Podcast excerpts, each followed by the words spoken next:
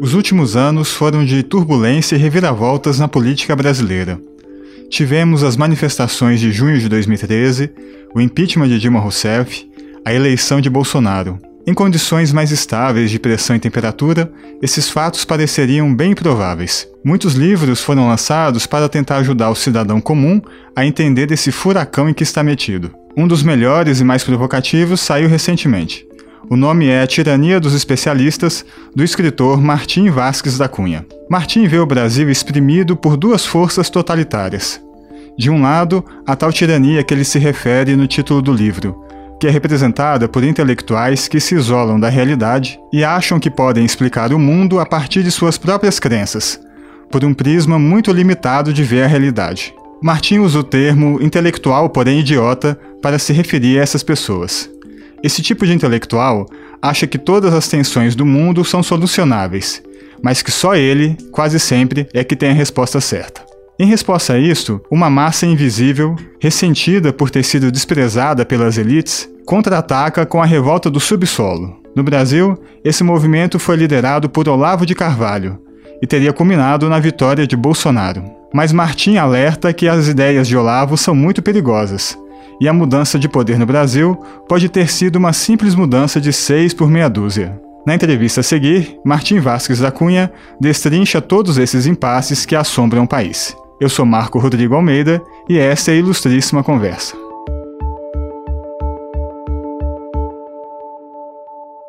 Queria que você começasse explicando para a gente, então, o que, que seria definindo esse perfil do especialista, né? Que você fala o intelectual, porém idiota, né? Uhum. E de que forma isso descamba na tirania que você explica aí, que é um que é o grande o, que afeta tanto a nossa sociedade. Né? A expressão, né, o título do livro, em português, A Tirania dos Especialistas, não é uma expressão que eu inventei, né? Na verdade, eu tomo emprestado de um livro escrito pelo cientista político William Easterly, inclusive citado no livro, é, que eu, eu, eu meio que amplio o escopo para o que está acontecendo não só no mundo atual e no Brasil de hoje, mas também eu amplio para um fenômeno que, creio eu, surge desde os primórdios daquilo que a gente conhece como modernidade. Né?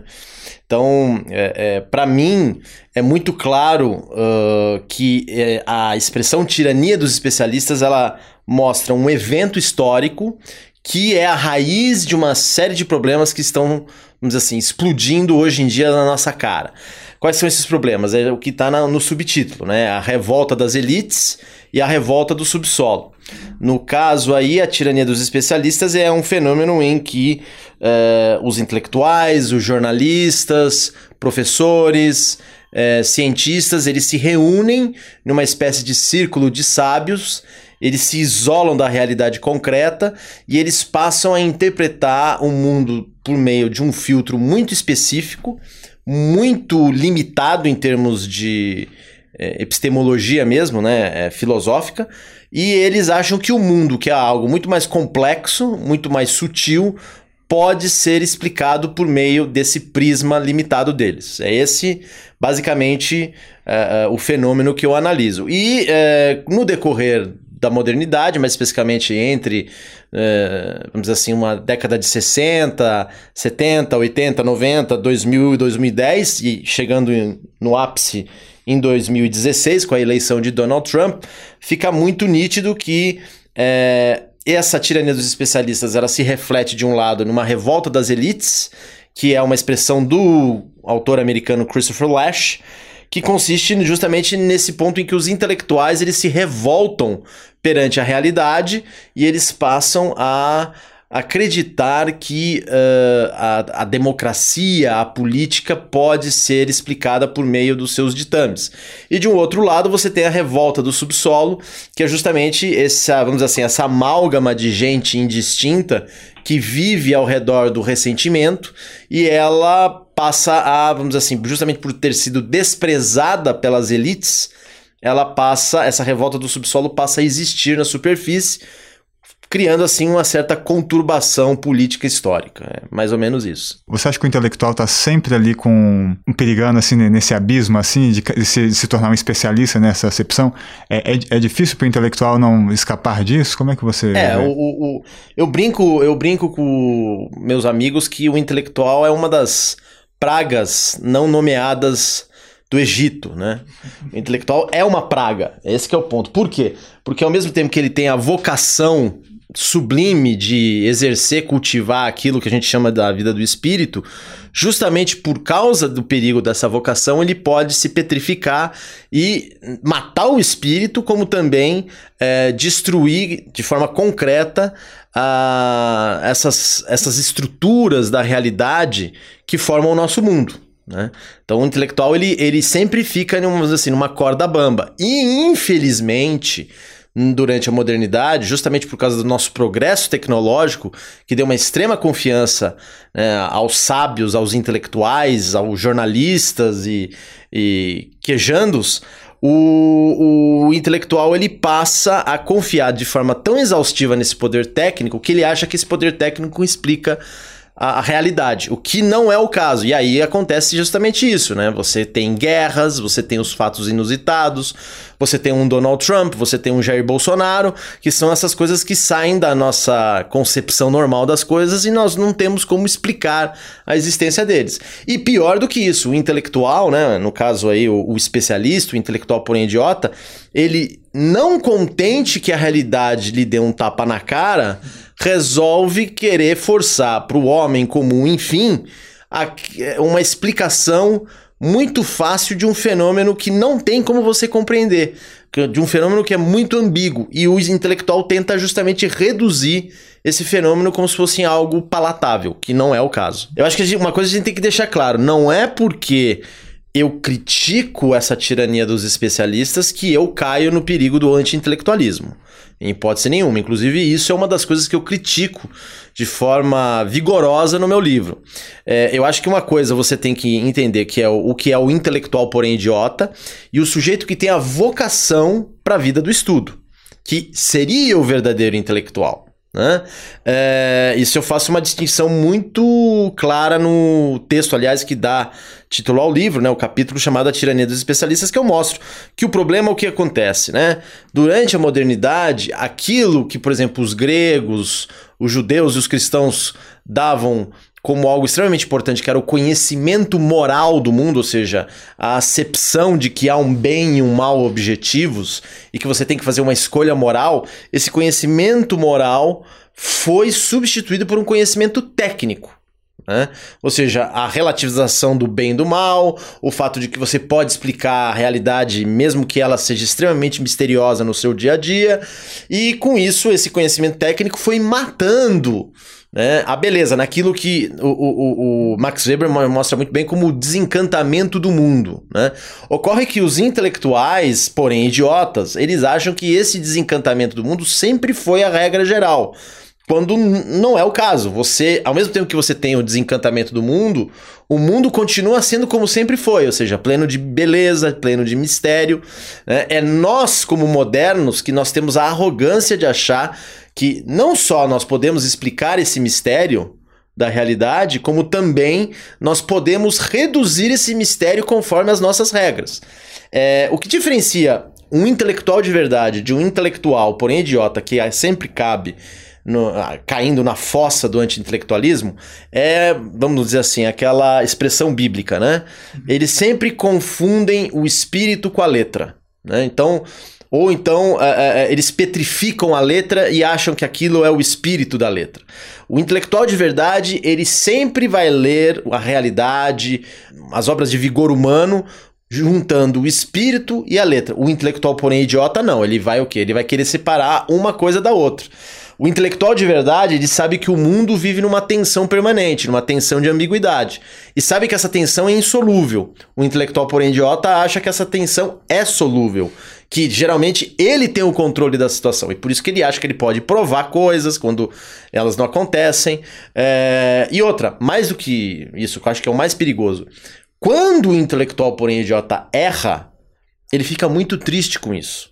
Quando, na verdade, o intelectual de verdade, ele fica muito feliz por ter errado. Você diria hoje que o intelectual, porém idiota, predomina na, na, na, na universidade, na sociedade em si? Ele, ele é o. É, ele é um tipo é. característico. Eu não diria que predomina. Eu acho que o que acontece é que ele é devidamente divulgado pela mídia e, de certa maneira, prestigiado por ela.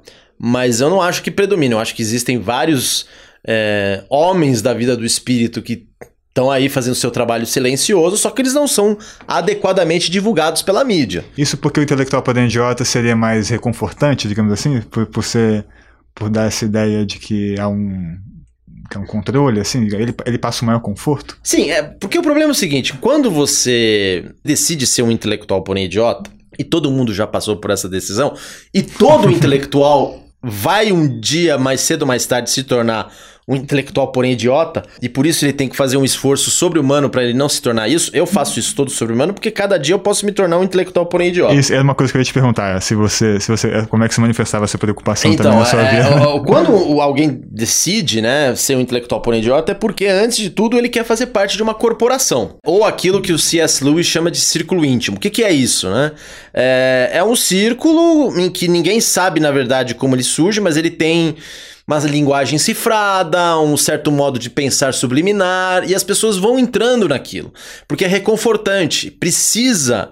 A pessoa precisa disso. Todo e qualquer, todo e qualquer ser humano precisa desse tipo de experiência, porque ninguém gosta de ficar sozinho, né? Já dizia John Donne, nenhum homem é uma ilha.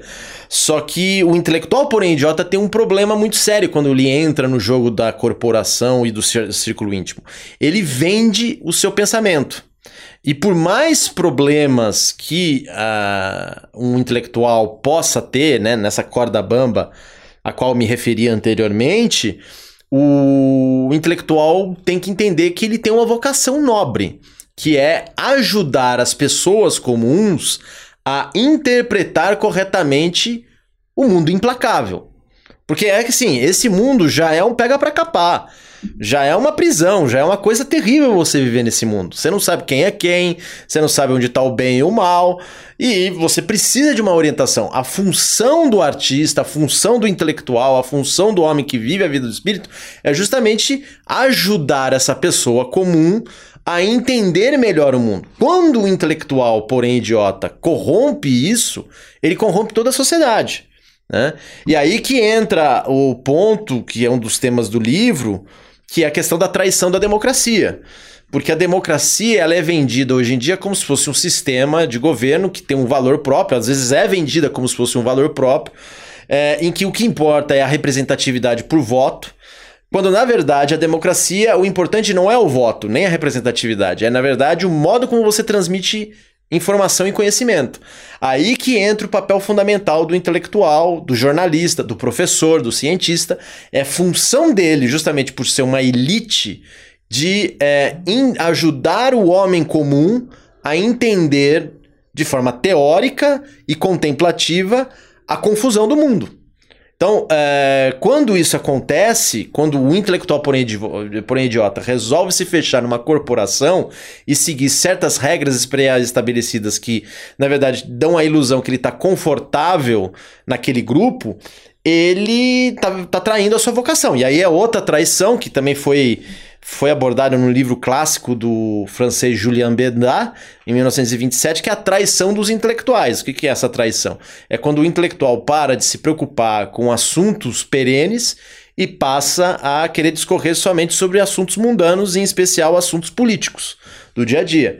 Então, quando isso acontece, é algo muito preocupante, porque é sinal que é, na nossa cultura ela não é mais uma cultura orgânica, ela é uma cultura corporativa.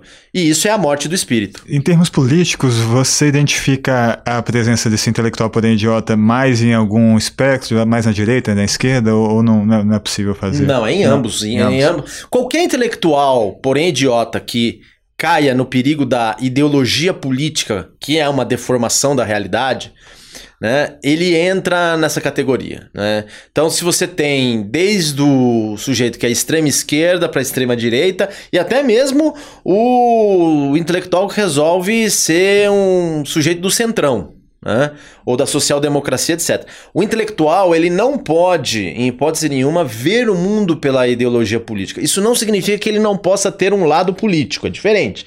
Mas quando você só quer interpretar o mundo por esse viés, né? E aquilo, você perde o contato com as coisas perenes, como bem descreveu o Bendá, é aí que a porca torce o rabo, porque aí você não é mais um intelectual. Você é um ideólogo. E o que acontece hoje em dia é que, assim, é que eu não gosto de usar o termo ideólogo porque ele virou batido. Mas o intelectual, porém idiota, uma das facetas desse termo é o ideólogo, sem dúvida nenhuma. O sujeito que, na verdade, ele trabalha, ele perverte o pensamento em função de um projeto de poder. No caso específico do PT, é, o que aconteceu desde o surgimento do Partido dos Trabalhadores, no final da década de 70, até 2015, que é quando ele perde é, o poder federal, né? É, o que acontece é justamente esse fenômeno que o Lash descreve nos, nos, Estados Unidos. Ah, mas Martin, o fenômeno do Lash é americano. Não. O fenômeno do Lash pode ser é, visto, e é essa uma das minhas defesas, como um princípio de ciência e de filosofia política. O fato é que nesses 30 anos, quase 40, na verdade o PT fez 40 anos no fim de semana passado, né? O, o PT, ele conseguiu ser um partido que agremiava não só parcelas de representatividade popular, né, como sindicatos, certos certas castas de trabalhadores, mas era, foi basicamente um partido de intelectuais e de intelectuais orgânicos, ou seja, eles conseguiram criar, é, vamos dizer assim, uma casta de inteligência não só nas universidades, mas também nas redações dos jornais. E essa casta, ela foi pouco a pouco, conforme ela ampliava o seu raio de poder e influenciava o homem comum, enfim, ela foi se descolando do que acontecia na realidade. Então, nesse meio tempo de 30 anos, é claro, o Brasil ele conseguiu ter uma estabilidade econômica, ele conseguiu ter uma estabilidade no mundo internacional, é, uma estabilidade, inclusive, no rito democrático, mas não na sua substância, mas ao mesmo tempo o Brasil foi percebendo que estava perdendo a sua, a sua, vamos dizer assim, substância moral. E a revolta das elites do PT é justamente isso. Eles não conseguem perceber, num determinado ponto, e eu acho que isso se dá entre 2010 e 2015, que o brasileiro normal, classe média, e também o brasileiro pobre, o brasileiro rico são outros 500, tá? Eles também. O brasileiro rico também faz parte dessa revolta das elites petistas. O, o, aquilo, enfim, aquilo que é, é chamado de a maioria silenciosa começa a perceber que o Brasil não é apenas um país que vive em função de uma perspectiva econômica, mas também de uma perspectiva de costumes e moral. É isso que os intelectuais petistas, os jornalistas petistas não conseguiram entender. E aí que surge justamente a revolta do subsolo de Olavo de Carvalho, porque o Olavo, com a sua filosofia, ele vai mostrando esse lado moral e vai mostrando que esse lado moral do, do, do brasileiro tem uma função de ser, tem uma existência concreta a revolta das elites do PT não entendeu isso e o Olavo vem amalgama, amalgama-se ao projeto de Jair Bolsonaro, os dois se unem e aí de repente você tem esse tsunami que foi o tsunami é, bolsonarista que pegou todo mundo de surpresa para quem não quisesse observar esse fenômeno, né? É, é um fenômeno que se você for observar, entender, ele começa já em 2013 é, com as revoltas de junho, né? E ele vai num crescendo até chegar à eleição de Jair Bolsonaro em 2018. Que é que, que por incrível que pareça, durante cinco anos foi se avisando para a intelectualidade petista que estava surgindo um tsunami, eles não quiseram entender isso, os petistas não quiseram entender isso. E quando eu coloco petista, eu não estou só colocando petista de carteirinha, bota aí PSDB, o DEM, é, todo mundo que na verdade ficou como se fosse satélite em torno desse grande planeta. E o PT não percebe isso e até agora a esquerda não conseguiu entender o que aconteceu. Ela está tentando se reinventar, ela entrou, entrou num impasse, que aliás é um dos temas do capítulo né, do, do livro, que se chama O Impasse da Esquerda, e, e aí você tem essa, essa, vamos dizer assim, essa convergência em um novo tipo de tirania dos especialistas, que no caso é, é refletido na obra de Olavo de Carvalho. Muito interessante, é o, é o maior ensaio do livro, né? O, em número de páginas, o, tem um nome muito bonito, As Ruínas Circulares, né? É o penúltimo e maior ensaio, e que eu acho que é, talvez seja o melhor, o, o, que de melhor já se escreve, a melhor análise, a mais profunda análise sobre Olavo de Carvalho, nessa né? figura central e tão polêmica, porque é difícil, né? Ou, ou há uma devoção, né, quase cega de um lado, ou então uma uma crítica também, né, é, que rasa às vezes, né, que tenta diminuí-la, um pouco pela figura folclórica que ele mesmo alimenta, né, de certa forma também na, nas redes sociais, nas suas manifestações. O Olavo, apesar de pessoalmente é uma pessoa muito agradável, muito divertida, ele tem uma obra filosófica que é muito perigosa tá? E esse livro é, vamos dizer assim, a, a minha tentativa, que eu considero que foi plena, de eu sair de fazer uma conversão rumo ao real e não ao mundo como ideia que se finge de real. E eu estou usando deliberadamente a expressão de Bruno Tolentino é, a respeito de, dessa, desse processo de conversão, porque um dos sujeitos que me fez ver a situação perigosa da obra do Olavo foi o próprio Bruno Tolentino, antes de morrer. E o detalhe é que o Bruno foi amigo do Olavo. Né?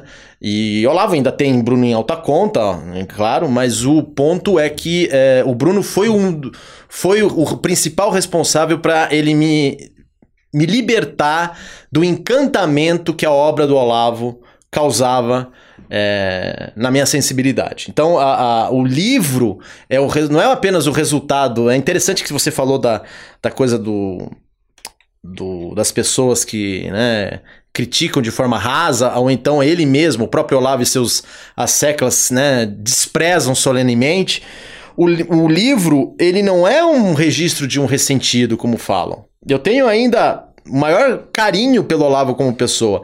O problema é que, assim, eu não sou amigo do Olavo, eu sou amigo da, da verdade, né? E eu creio que eu, é, analisando a obra dele profundamente, vendo a coerência entre os atos dele e o que ele escrevia, ou melhor, a incoerência no caso, eu percebo que é um filósofo que infelizmente foi tragado pelo impasse histórico existencial do próprio Brasil é, não suportou esse impasse, entrou em um projeto de poder totalitário no sentido de que ele quer mudar toda a cultura brasileira é, e, consequentemente, o que há de natureza humana em nós, cidadãos, e ele usou de um projeto de poder intelectual em que ele tenta humilhar os seus oponentes com apelidos desnecessários, é, jamais debatendo as ideias, porque o que ele quer mesmo é poder político né? criando assim aquilo que eu chamo de teia hierárquica dentro do Estado. Uh, o Olavo, a obra do Olavo, eu deixo isso muito claro, eu acho que assim, ela vai entrar para a história, né? mas é uma obra que, justamente porque ele não consegue apreender esse pensamento trágico que é intrínseco à filosofia moderna, ela é uma obra que ela não tem a sua unidade. Ela é, na verdade, aquilo que eu chamo de ruínas circulares, ou seja, ela gira em falso. Né?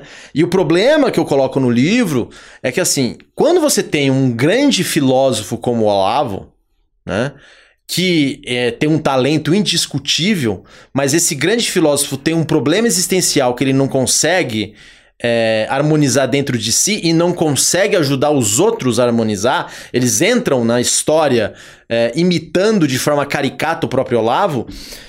Qual é o destino do país? É um destino trágico.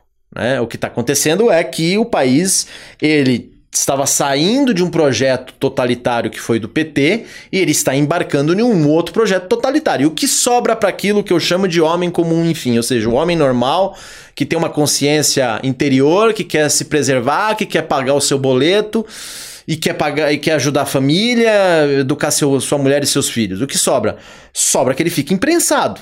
Por isso que o último capítulo do livro é justamente as máscaras do exílio, ou seja, o brasileiro normal, que ele não sabe que é influenciado indiretamente e diretamente por ideias extremamente intrincadas e complexas, ele fica imprensado entre a revolta das elites do PT e a revolta do subsolo de Olavo de Carvalho. E o que, é que vai acontecer com isso? Coisa boa não sai daí. Porque tem um ponto que é o seguinte: isso é muito importante a gente sublinhar aqui, Marco. Qual é a verdadeira traição da democracia em relação né, a essa tirania dos especialistas? E, e por que o Olavo é um estudo de caso é, muito importante? Porque o Olavo de Carvalho é hoje quem manda no Brasil, mas só que ele não teve nenhum voto. Esse é o problema. Então você tem o quê? Os intelectuais, os jornalistas, eles têm um poder direto de influenciar qualquer tipo de sociedade, mas eles não têm, eles não, não foram eleitos.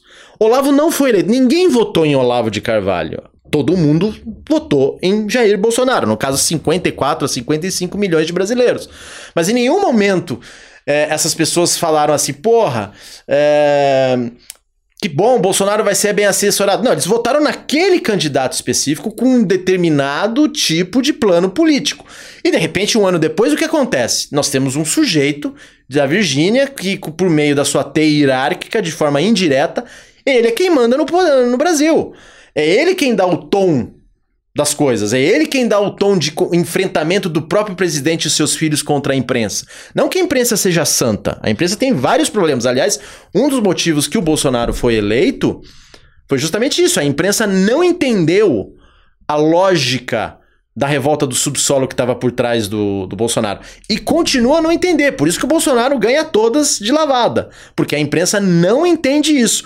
Contudo, isso em hipótese nenhuma é motivo para o tratamento que o presidente, os filhos e alguns olavetes, como gostam de ser chamados, eles fazem com a imprensa. É uma tentativa de intimidação, uma tentativa de desrespeito. A prova maior que, por exemplo, a imprensa não entende o que acontece com o Bolsonaro é que se acontecer um jornalista lá nas famosas coletivas do cercadinho do Planalto, né, é, nas quais o próprio presidente já dispensou o porta-voz porque ele virou porta-voz de si mesmo, se houver um jornalista que desafia o Bolsonaro, obviamente sem entrar em desacato, né? Não pode romper com a lei, porque daí perde toda a razão. Mas, por exemplo, se o Bolsonaro ele maltrata um jornalista, e eu já vi isso acontecer inúmeras vezes, sempre naquele tom de blag, né? Você nunca sabe se ele tá sendo o tiozinho do tiozão do pavê naquela hora. Mas se tiver um jornalista que o confronte com respeito, mas de forma dura, Pergunta se ele vai continuar a desrespeitar os jornalistas. Não vai ter. Mas o que acontece? A imprensa está acovardada. O centrão está acovardado. A oposição de esquerda está acovardada. A oposição de direita está acovardada. E o que acontece? Olavo está ganhando todas. Olavo manda e desmanda.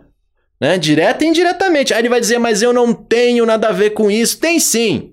Tá mentindo. Entendeu? Tem sim. Se não tem, tá mentindo de novo, entendeu?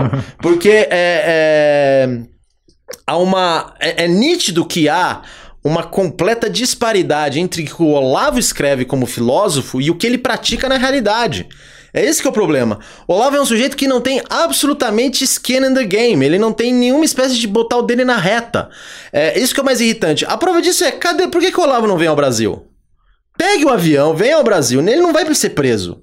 Ele tem o presidente da República ao lado dele, ele ganhou uma comenda do Itamaraty, a maior comenda já feita. Por que ele não veio? Por que ele não veio em 2014, 2015, durante as passeatas, quando tava todo mundo lá se arriscando nas, nas ruas, enfrentando? Por que, que ele não veio e fez o discurso? Aí vem me dizer que ele é o pai da Revolução Brasileira? Porra, Lenin pegou a, o trem lá na estação Finlândia e foi até Rússia. O Olavo não fez isso.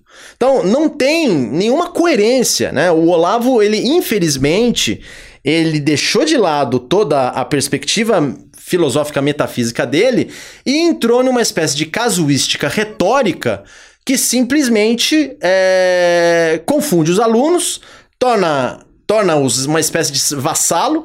E a maior prova disso é que a partir do momento que esse podcast for publicado, eu tenho certeza que 500 mil olavetes vão de novo dizer: ah, ele não sabe escrever, ele é um idiota, tal, etc. Mas é a prova. entendeu? Porque isso é um pensamento de manada, é um pensamento totalitário, perigoso, que infelizmente aquilo que a gente acreditava, quer dizer, eu nunca acreditei, né? Mas o que os bem pensantes acham que é, são as estruturas democráticas, elas não estão dando conta. Porque é um tipo de pensamento que ele veio para ficar e só tem uma maneira dele ser impedido, que é justamente a sociedade civil se mobilizar novamente e falar, dá um basta nisso. Mas para ter sociedade civil ter essa mobilização, é necessário ter uma liderança. E infelizmente não há essa liderança, nem do ponto de vista intelectual, sério, verdadeiro, e nem do ponto de vista político, que, como a gente já viu, está absolutamente podre. Como é que você vê a, a classe intelectual, digamos assim, ligada à direita, ao pensamento mais conservador no Brasil, após essa né, a subida ao poder do Bolsonaro ali, né? A direita, ela não tem propriamente um núcleo comum, exceto uma coisa, que é o ódio ao Estado. Né? A interferência do Estado. Então, é, é, ou melhor, há um determinado tipo de Estado. Porque o que vai acontecer com a direita bolsolavista, que é uma, né, uma amálgama da direita bolsonarista com a direita olavista, é que eles vão pegar justamente a máquina do Estado e transformar para o interesse deles. Né? Assim como o PT fez a mesma coisa né? Diga-se de passagem. Ou seja, você tem dois polos ali, o da esquerda radical e de uma direita radical, que eles ficam né, brigando para ver quem é mais igual que o outro. Né? Aquele fenômeno que o T.S. Eliot chama de a vastidão dos espelhos. Ou seja, um quer ser igual ao outro num deserto que você tem inúmeros espelhos que vão se auto-refletindo até que chega uma hora que você não sabe mais quem é quem. Agora, o que, a questão da nova direita, Marco, é, é muito complicada também, porque não só ela, de uma forma uh, geral, com a eleição do Bolsonaro, ela se sente representada por esse candidato, é, como também pelo fato de que, porque esse candidato seria uma representação simbólica de todos esses ideais aglutinados, ela passa a se deixar cooptar. Então, o problema da direita hoje em dia é que é, você tem uma cooptação que não é só de cooptação financeira de cargo, mas é uma cooptação de consciência, que é aquilo que a gente chama de passar o pano. Então você tem vários sujeitos da direita que, porque tem o Paulo Guedes, porque o Bolsonaro vai trazer novamente a cultura nacional, né, a alta cultura nacional para a importância da sociedade, por exemplo, se eximiu completamente, se omitiu completamente daquela coisa medonha que foi o vídeo de Roberto Alvim, né? Muitos é, influenciadores é, da, da direita simplesmente ou ficaram quietos não falaram nada porque sabia que, sabiam que isso ia dar problema. ou eles chegaram e falaram assim: não, isso, isso é fascismo imaginário. né? Não que eu ache que o governo Bolsonaro seja fascista, não é isso que eu tô querendo dizer. Mas um sujeito que me copia, literalmente Goebbels, usa o mesmo olhar de maluco, usa Wagner na trilha sonora. Meu filho, se aquilo não tem uma certa semelhança com o nazismo ou com o fascismo, eu não sei mais o que é aquilo. Né? E o que aconteceu foi que a direita se eximiu. A mesma coisa aconteceu recentemente com o negócio de Rondônia, com o recolhimento dos, dos clássicos de literatura em Rondônia. Ah, deixa disso, a economia vai bem. Aí chega lá, deixa disso o quê? Então, de novo, eu acho que e isso é muito importante frisar também.